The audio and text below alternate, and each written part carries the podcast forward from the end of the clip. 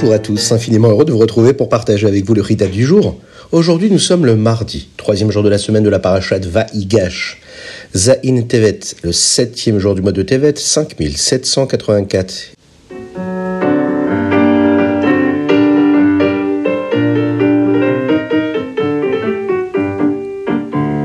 Dans le fromage d'aujourd'hui, Yosef prépare ses frères à rentrer chez eux. Il va les aider même à ramener leur père ainsi que toute leur famille avec eux en Égypte. Le roi Hakodesh, l'Esprit Saint que Jacob avait avant que Yosef ne disparaisse et qu'il soit vendu par ses frères, ce roi Hakodesh, cet Esprit Saint, va revenir lorsqu'il découvre que Yosef est en vie. Yosef, lui, vient de révéler à ses frères qui il est vraiment. Il leur a dit de ne pas être embarrassé, de ne pas être inquiet, car tout s'est produit pour une raison bien définie, celle qu'Akadosh Baoru avait prévue. Yosef va leur dire Maintenant, comprenez que c'est Hachem qui m'a envoyé ici.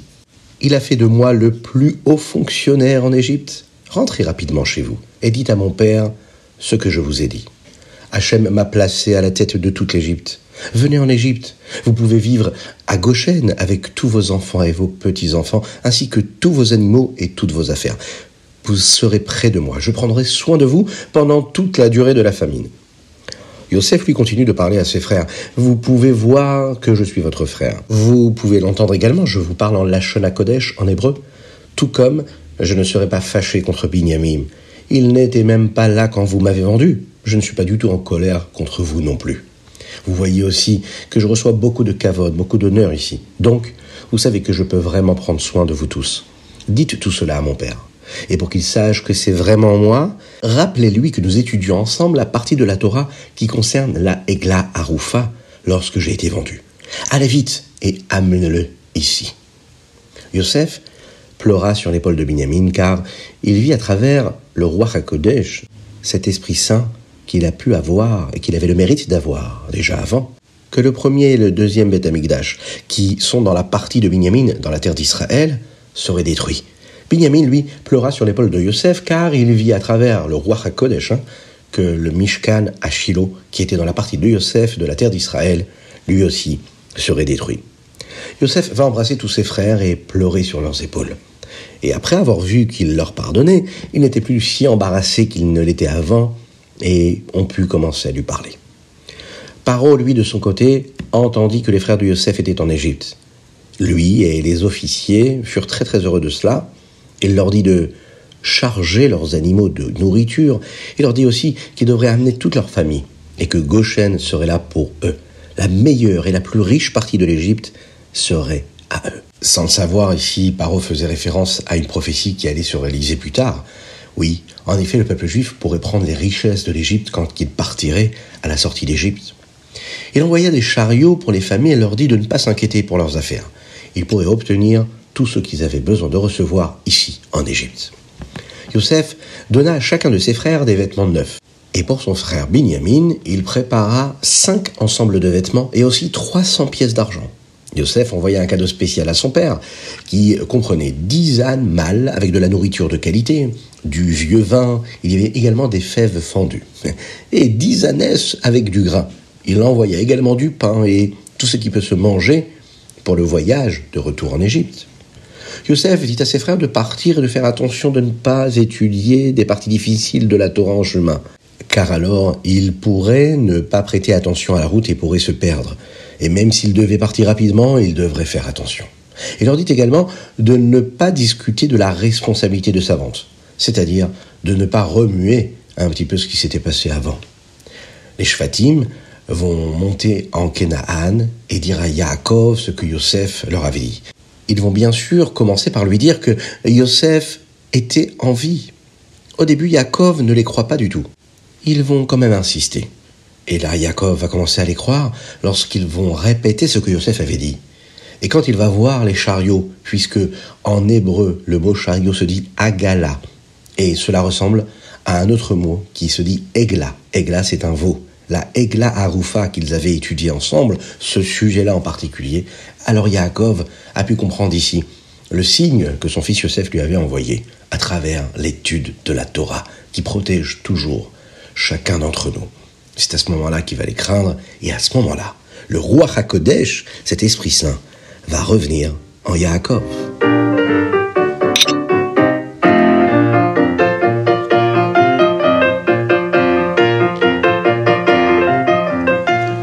À mettre une petite pièce dans la tzedaka parce que c'est ce qui amène la venue de Mashiach.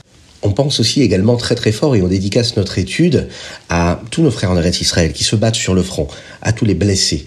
On pense très très fort à tous ceux qui sont en captivité, qu'Akadosh les protège, qui leur donne des forces et qui nous libère en nous envoyant le Mashiach. Nous allons tout de suite faire nos Teilim. Aujourd'hui, le Teilim euh, passe en revue le chapitre Lamet Tête, même, même Aleph, même Bet et même Gimel, du 39 au 43. Dans l'un des chapitres des Teilim, il y a un verset qui dit comme ça ish. Cela signifie que les gens ne comprennent pas quoi faire dans le monde. Ils ne savent pas exactement ce qu'ils ont à faire.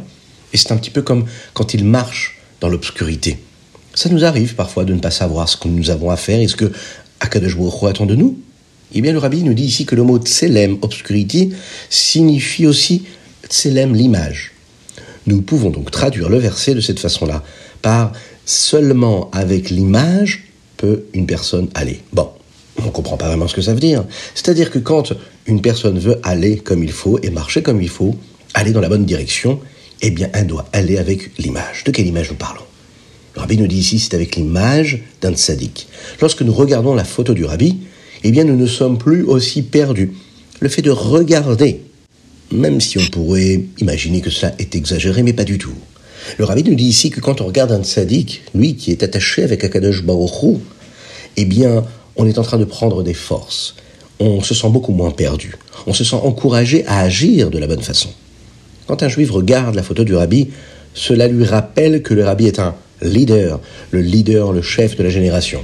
Le rabbi se soucie de chacun d'entre nous.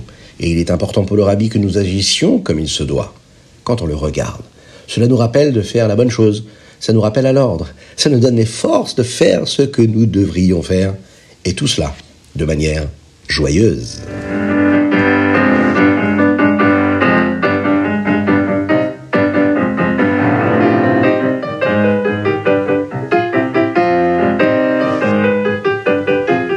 Tania, l'écouter à Marim, chapitre 6. Dans le Tania d'hier, nous avons appris que tout ce qui n'est pas de la sainteté, de la Kdusha, est automatiquement de la Klipa. La sainteté signifie quelque chose qui est fait spécialement pour Dieu. Et tout ce que nous faisons pour une autre raison, cela devient de la clipa. Mais toutes les clipotes ne sont pas les mêmes. Il y a certaines clipotes qui ne peuvent jamais même faire partie de l'akdoucha, de la sainteté. Elles ne peuvent jamais être utilisées par la nefesh Elokit, l'âme divine. Et il y en a en fait trois. Leurs noms sont tirés du Navi du prophète Yecheskel et on les appelle Shalosh, Klipot, Atmeot les trois écorces de l'impureté. À la fin du Tania d'aujourd'hui, le rabbi Zalman parle de quel type d'événements ou d'éléments ou de choses hein, peuvent être ces clipotes-là. Par exemple, les nations du monde qui ne gardent pas les Sheva Mitzot Benedoar, c'est-à-dire les sept lois noachides, les animaux non cachers, la nourriture non cachère, ou bien la nourriture qui est interdite à la consommation pour une autre raison, comme par exemple la orla, vous savez, ces fruits-là qu'on n'a pas le droit de consommer avant un temps précis qui se trouve sur les arbres, ou bien le kilaïm, ce qui a été mélangé entre deux espèces, eh bien, tout ce type de choses-là qui est considéré comme un interdit à la consommation, c'est ce que nous appelons ici les trois écorces de l'impureté. Ça en est la source.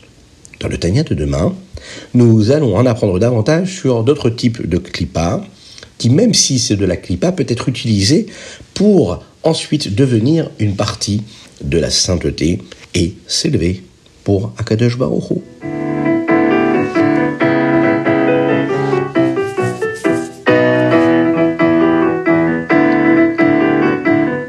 Alors n'oubliez pas de partager le ritat avec vos amis, c'est important.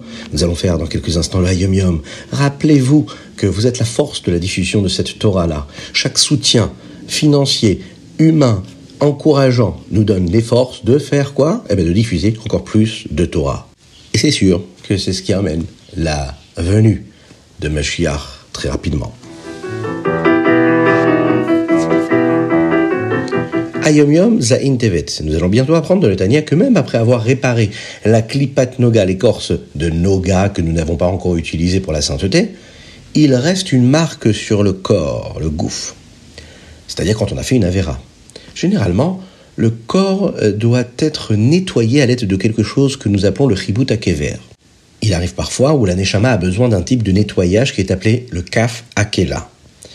même s'il nettoie l'âme et le corps, ce sont des, entre guillemets, moyens de nettoyage qui sont assez euh, douloureux pour le corps. Dans le Hayumium d'aujourd'hui, euh, le rabbi nous montre une façon euh, de s'assurer que l'âme et le corps restent propres et n'auront pas besoin de ce nettoyage plus tard. Par exemple, écoutez bien cela. Dire des paroles de Torah. Prononcer les mots, même si on ne comprend pas tout ce qu'on est en train de dire. Dire des Teilim, dire des paroles saintes pendant quatre heures chaque jour, eh bien cela peut nettoyer notre corps afin qu'il n'ait même pas besoin de Chibuta Kever et dire autant de Mishnayot par exemple, de mots de Tanya, de Teilim, euh, par cœur, réciter par cœur, autant que possible. Hein, eh bien ça empêche l'âme d'avoir besoin de ce kafak-là, de ces punitions-là qui sont euh, en fait présentes pour nettoyer le corps de toutes les avérotes qu'il a pu commettre pendant sa vie.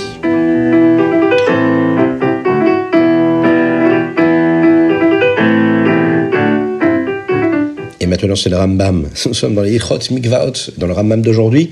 Nous en apprenons davantage sur le mikvé. Le chapitre 8, le Père Écrète, lui, nous parle de la solution qui est utilisée d'ailleurs de nos jours hein, pour constituer un mikvé, à savoir utiliser un bassin dans lequel il y aurait de l'eau de pluie, qui, elle, correspond bien à celle que nous avons besoin pour faire un mikvé qui est cachère, et à travers un petit trou, dans ce bassin-là, relier le contact de l'eau avec un autre bassin dans lequel il y aurait de l'eau qu'on changerait en fait tous les jours.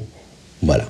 Eh bien cela, c'est ce qui nous permet d'ailleurs de nos jours souvent d'avoir un mikvé qui est propre et qui est en même temps toujours relié à de l'eau qui est convenable pour constituer un mikvé cachère. Le chapitre tête, lui, le neuvième chapitre nous enseigne six niveaux de mikvé. Le niveau le plus élevé est une source d'eau. Ce niveau de mikvé doit être utilisé pour des choses comme euh, de l'eau qui se mélange avec les cendres de la para-adouma, ce que nous appelons Ménida, hein, qui nécessite une eau d'une pureté maximale. Dans le chapitre Yud 10, le Rama nous enseigne ce qu'il en est des moments où nous ne sommes pas sûrs de quelque chose. Que se passe-t-il si nous ne sommes pas sûrs s'il y avait assez d'eau dans le mikvé hein? Que se passe-t-il si nous ne sommes pas sûrs si l'eau qui est tombée dans le mikvé était suffisante pour le rendre interdit? Alors, est-ce qu'il y a une solution pour cela? Il y a parfois des solutions. Il faut approfondir notre étude dans le Rambam de ces lois-là du mikvé pour bien connaître chaque détail.